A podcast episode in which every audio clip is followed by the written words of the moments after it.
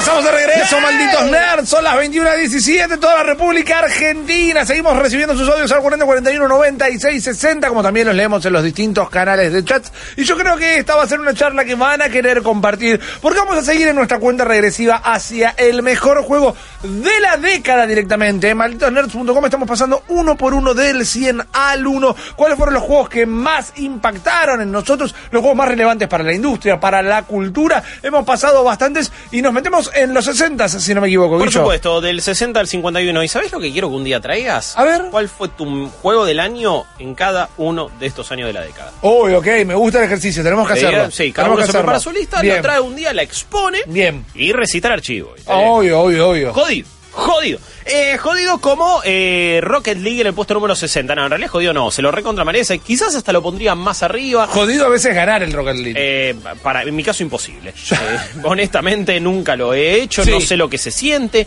pero me parece que, que es, un, es uno de los mejores juegos y es uno de los también más importantes. Creo que fue eh, un fenómeno también eh, que mostraba el potencial de algo como PlayStation Plus que después termina siendo el potencial de Game Pass. Correcto. En el sentido de te lanzo un juego a través de Plus y la gente lo tiene con su suscripción Exacto. online que va pagando todos los años. Y ahí Rocket League eh, explotó. Está bien que empecé después, probablemente ahora ya termine teniendo su mayor base de usuarios y es donde mejor se veía, donde mejor funcionaba y todos los chiches que la Master Race trae. Pero la verdad es que fue un fenómeno de PlayStation Plus y fue para mí el juego que mejor traslada la sensación de cabecear una pelota en la historia. Es verdad. Y no es poca cosa. Hacer fútbol con autos que sea tan divertido, tan entretenido, tan eh, party game y a la vez súper competitivo. Lo que se hace a nivel esports es tremendo, es de los más divertidos para ver y las acrobacias que se manda la gente son surrealistas, Mal. creo yo. Pero Rocket League me parece que merece un lugar en esta lista. En la personal te lo meto todavía más adelante. Yo pero también, por su impacto cultural. Eso, eso, tiene impacto cultural. Es un juego que juegan grandes, juegan chicos, juega todo el mundo, de manera casual, de manera competitiva. El más casual de los eSports. Opa. En su. En, su amplitud, ¿eh? No digo que como eSport sea No, cosa. Digo, no, lo no, podés te jugar. entiendo, te el fútbol. Podés jugar en primera o podés jugar un picadito en la esquina. Sí, eh, si entra el Smash en ese aspecto por ser fighting game también. Eh, después podríamos ir quizás a algo tipo, bueno, un juego de fútbol, un juego de deportes. Pero, la, pero de verdad creo que es de los más accesibles, diría, junto con el Smash, si lo consideramos como ahí como un fighting game y como un esport. En este Totalmente de caso. acuerdo. Puesto, número- puesto número 59 Ajá. para, Para. Uncharted. Y quiero ver dónde va a estar el 2 después. Eh, 4 en este caso. Para bien. Uncharted 4. La verdad que a mí a nivel historia me pareció el más lindo. Eh, en, mi, en mi escala personal de Uncharted le pelea al 2. Bien. Eh, siendo el 2 emblemático, icónico, nunca me voy a olvidar la secuencia del tren del 2. Jamás en Correcto. la vida. Eh, toda la secuencia también ahí en... en ¿Dónde era? Eh, Hong Kong, Taiwán, Tailandia... Decime la secuencia específica y te ayudo La a recordarla. Mar- le- con- cuando jodían con Marco Polo en el hotel, cuando se va cayendo Ah, todo. No, eh. ¿No era más Medio Oriente? Indonesia. No me puedo Puede acordar. ser por ahí, no me acuerdo. Bueno, eh, ya saben qué secuencia estamos hablando del 2, Sí. que también era impresionante. Y el 4 para mí lo que tuvo fue, eh, insisto, una gran historia, grandes personajes. Por momentos quizás eh, para mí no arranca, o sea, el arranca arranca está bueno, pero después tiene una meseta importante, Ajá. hasta que después vuelve a levantar post Escocia. Eso pasa. Entonces quizás termina siendo muy largo. Eh, ni hablar de, de- cómo se ve y, también de lo que fueron ciertas secuencias a nivel de espectacularidad. Pero también me, me- me pareció de los mejorcitos a nivel jugabilidad, a nivel combate, sin, si- sin ser una joya, porque ningún Uncharted se siente como un buen third person shooter, honestamente. No, no necesariamente. Pero este quizás es el que más copado termina siendo, con el ganchito, con escenarios un poquito más abiertos, algunas secciones que hasta podés Todo el tercer arco es fantástico. Bueno, toda esa secuencia Es que vas pasando de barco pirata en barco pirata es espectacular. Así que me parece que termina también bastante arriba y es de los mejores últimos actos, creo yo, de un Uncharted. Totalmente, y como cierre de juego, inclusive. Eh, Además, creo que salva bastante lo que no, no, no, no pensábamos que iba a ser el último, pero salva bastante lo que fue para mí la decepción Oh, del 3, oh. que no tiene pies ni cabeza. banco, no, el es 3 no es terrible. Es el mejor del 2, para mí el 2 es superior, y yo tengo un problema particular con Uncharted 4. Eh, ¿qué te hizo, Un viejo? problema. La historia Sí. y, y sus giros la vi venir antes de que saliera la primera PlayStation directamente. Ok. Y creo que se repite dentro de la misma saga. Hemos vivido situaciones similares. Esa- esas traiciones que después. No, bueno, ya no la sé. vimos, Mm. pasó en el 1, pasó en el 2. Ahora, eh, eso no quita la espectacularidad de sus escenarios, la inteligencia de sus puzzles, el humor del título, la impronta que tiene. Eso no se lo quita, eh, pero creo que me faltó esa patita de originalidad. Y eh, ni hablar, de- en, en eso te lo, te lo puedo llegar a bancar, pero sí me gustó muchísimo la relación entre Nate y Elena. Sí. Eh, ciertas idas y venidas que tienen ciertos diálogos bastante como auténticos y que pueden suceder en una relación. Ni hablar de, de la secuencia donde Juan Crash Bandicoot, ni hablar. Es una de las únicas parejas dentro del gaming que las vemos como pareja, los vemos interactuando como pareja. Puedes meter a Spider-Man y Mary Jane, que está fantástica, pero si vamos a empezar a inventar salvedades, viene de otro La- lado. sí, No, sí. no, no es eh, no, no, te autóctona de los juegos. Parejas del gaming, eh, Gabriel Stripwood y Elaine Marley. eh, Sí, que están ah, siempre en un tono, pero están siempre en un tono muy de comedia. muy de comedia y eh, en general se están peleando, separando Exacto, o algo así. Pero es verdad, o sea, la pongo en la lista de mejores eh, parejas Son- del gaming. en el Monte Rushmore de pareja de gaming hay pocos, Sí, hay pocas, muy pocas. Y encima, después uno agarras algo medio más effect y cada uno tiene su pareja. Claro. Entonces es como, alguno pondrá a Liara, eh, otro pondrá, eh, gente del mal pondrá Ashley, eh, alguno pondrá algún- a Garrus, yo pondré a Miranda, por supuesto. Bien. Y el resto querrá ah, entablar una relación con Tali. Es así, la gente es así, ¿viste? trata, ¿no? Eh, el amor no elige. No. Pero yo quiero que me elijas el próximo Uh, juego. eh, en el puesto número 58, un experimento que termina siendo más que interesante y también termina siendo influyente en ver. materia de humor y en materia de cómo hacer un juego también narrativo y no simplemente. Bueno, no simplemente, pero no con la onda Walking Simulator, que es de Stanley Parable. Ajá, sí, es- señor. Es un juego que pone el humor por encima de todas las cosas, que pone la sorpresa, que pone cómo vos interactuás con un mundo y vas desentrañando toda esta, toda esta historia. Y esa cosa de probar, uy, eh, a ver a ver qué sucede si hago esto. A ver qué pasa si. A ver qué. Es medio. Creo que un juego como Reventure, por ejemplo. Sí. Tiene cositas de Stanley Parable en el sentido de. A ver, voy a probar qué pasa acá. Y uno, Exacto. mira, sacó un final en Reventure y es como. Ah, ok, es experimentando acá. Un juego que te invita a romper un poco el juego. Sí, que te dicen no hagas esto, no hagas esto, no hagas esto, vos lo haces igual y, te- y- y Exacto. el juego lo reconoce. Una de las primeras experiencias metas, que también, es algo que caracteriza mucho a esta década. Totalmente, totalmente, y me parece que merece su lugar a full entre los mejores, entre los más importantes juegos de la década, en el puesto número 57. Ahí. Eh, 58, perdón. Avanzando, vamos a uno que en mi lista estaba muy por encima, sobre todo, más que por el juego, es por lo que yo viví con él, que es Her Story. Eh, a mí es un juego que, que me flasheó, este juego de Sam Barlow, que de repente un día llego de la radio al- a, lo de, a lo de mi mujer, eh, en su momento ella vivía con Ajá. sus padres, y la veo enfrasca auriculares acá, eh, modo niña rata, y anotando cosas. Y yo digo, ¿qué estás jugando?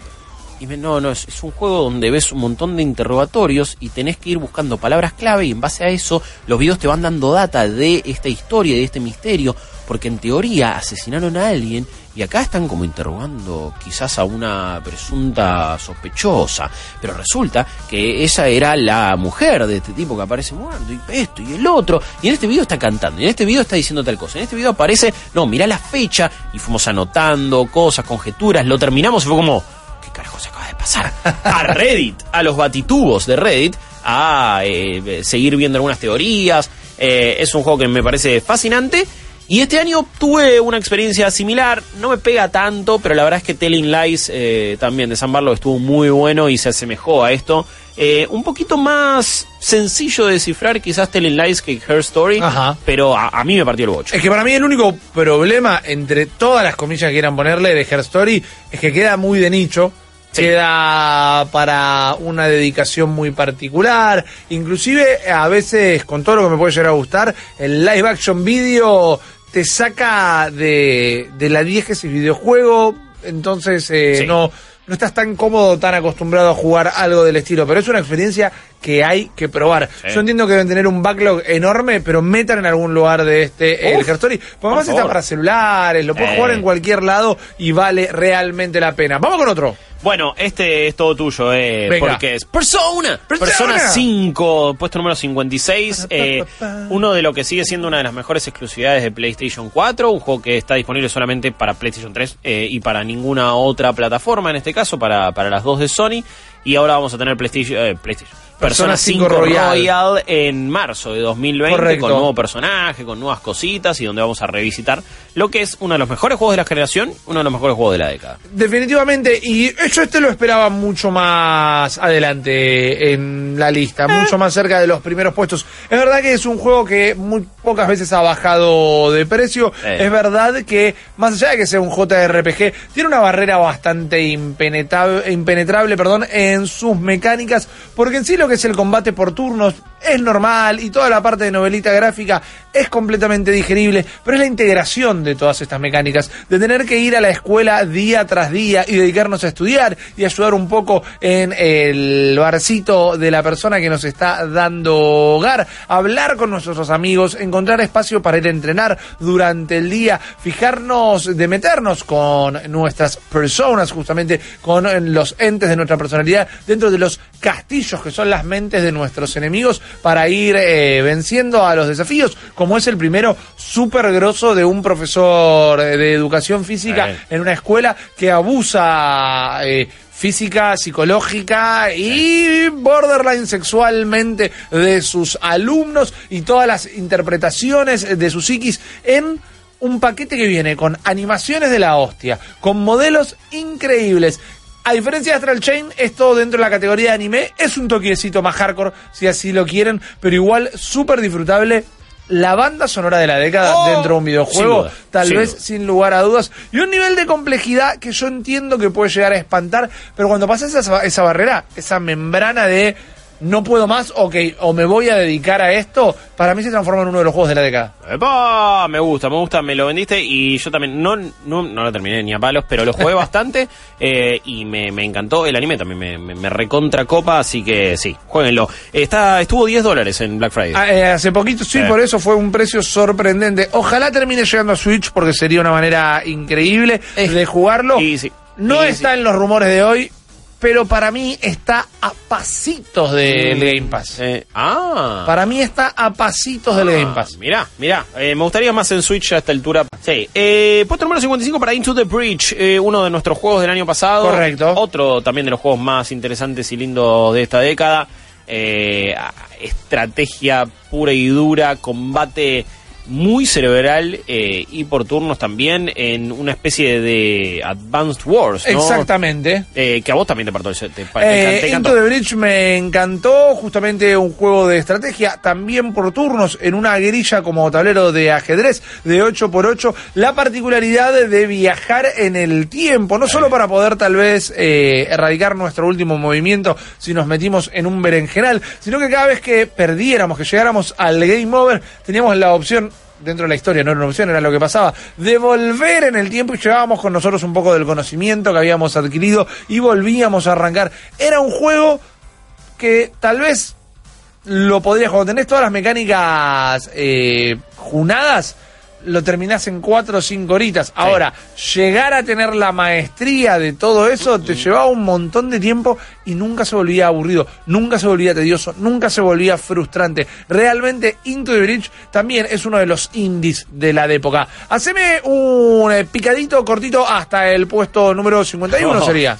El tema que quedan cuatro titanes. A ver. Uh. Eh, por un lado, Hotline Miami, un juego que también marcó época en cuanto a la utilización de, de- de la violencia y de la acción Sí. de una forma más estilística de lo que se venía utilizando. El comentario. Eh, ni hablar de lo que escondía la historia, el verdadero final, la música, ¿no? También. O- Otra de las mejores Increíble. bandas de sonido de, de- de la generación y de la década. Después también tenemos Cuphead, otra de las mejores Oh. bandas de sonido de la, de la última década. Y un juego que volvió a poner también a los Run and Guns y a los Shoot 'em Ups en, en- en un pedestal. Y un favorito de la década, ¿no? Por Sí, su historia, sí, por lo independiente de su Lo desarrollo, por los años hacer. que tardó en hacerlo, Totalmente. por el soporte de Microsoft. Sí, eh, Cuphead es otro de los mejores juegos de esta década. Red Dead Redemption 2, puesto número 52, un juego que eh, también marcó época. Nadie se va a olvidar lo que estaba haciendo el día que salió Red Dead Redemption Exacto. 2. Eh, algunas cosas no nos gustan tanto, otras nos partieron la cabeza. Eh, un nivel de, de- de creación y de armado de personaje y de construcción de personaje y de protagonista como pocas veces vi en Sí, el gaming. sí, sí, lo que hicieron con Arthur Morgan es descomunal.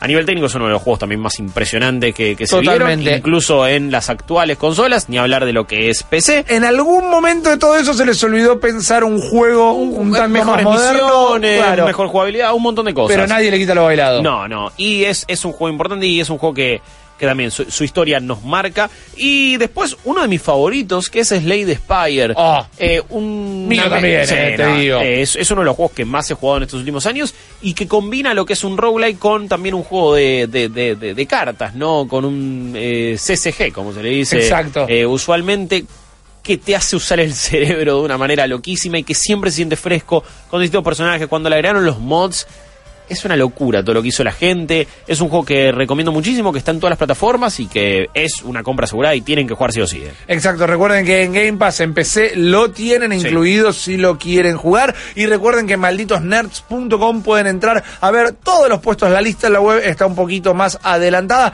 La pueden repasar con nosotros día a día o ir directamente a malditosnerds.com para enterarse en qué puesto estamos camino al número uno. Acabas de escuchar solo una pequeña parte del multiverso Malditos Nerds. Viví la experiencia completa de lunes a viernes de 22 a 24 en porterix.com y twitch.tv barra Malditos Nerds.